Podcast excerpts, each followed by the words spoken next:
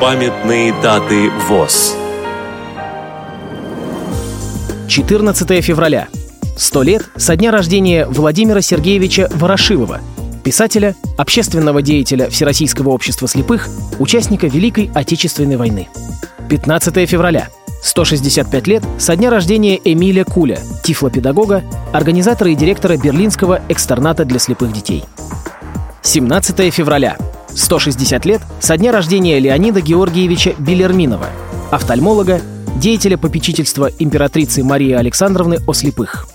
Программа подготовлена при содействии Российской государственной библиотеки для слепых –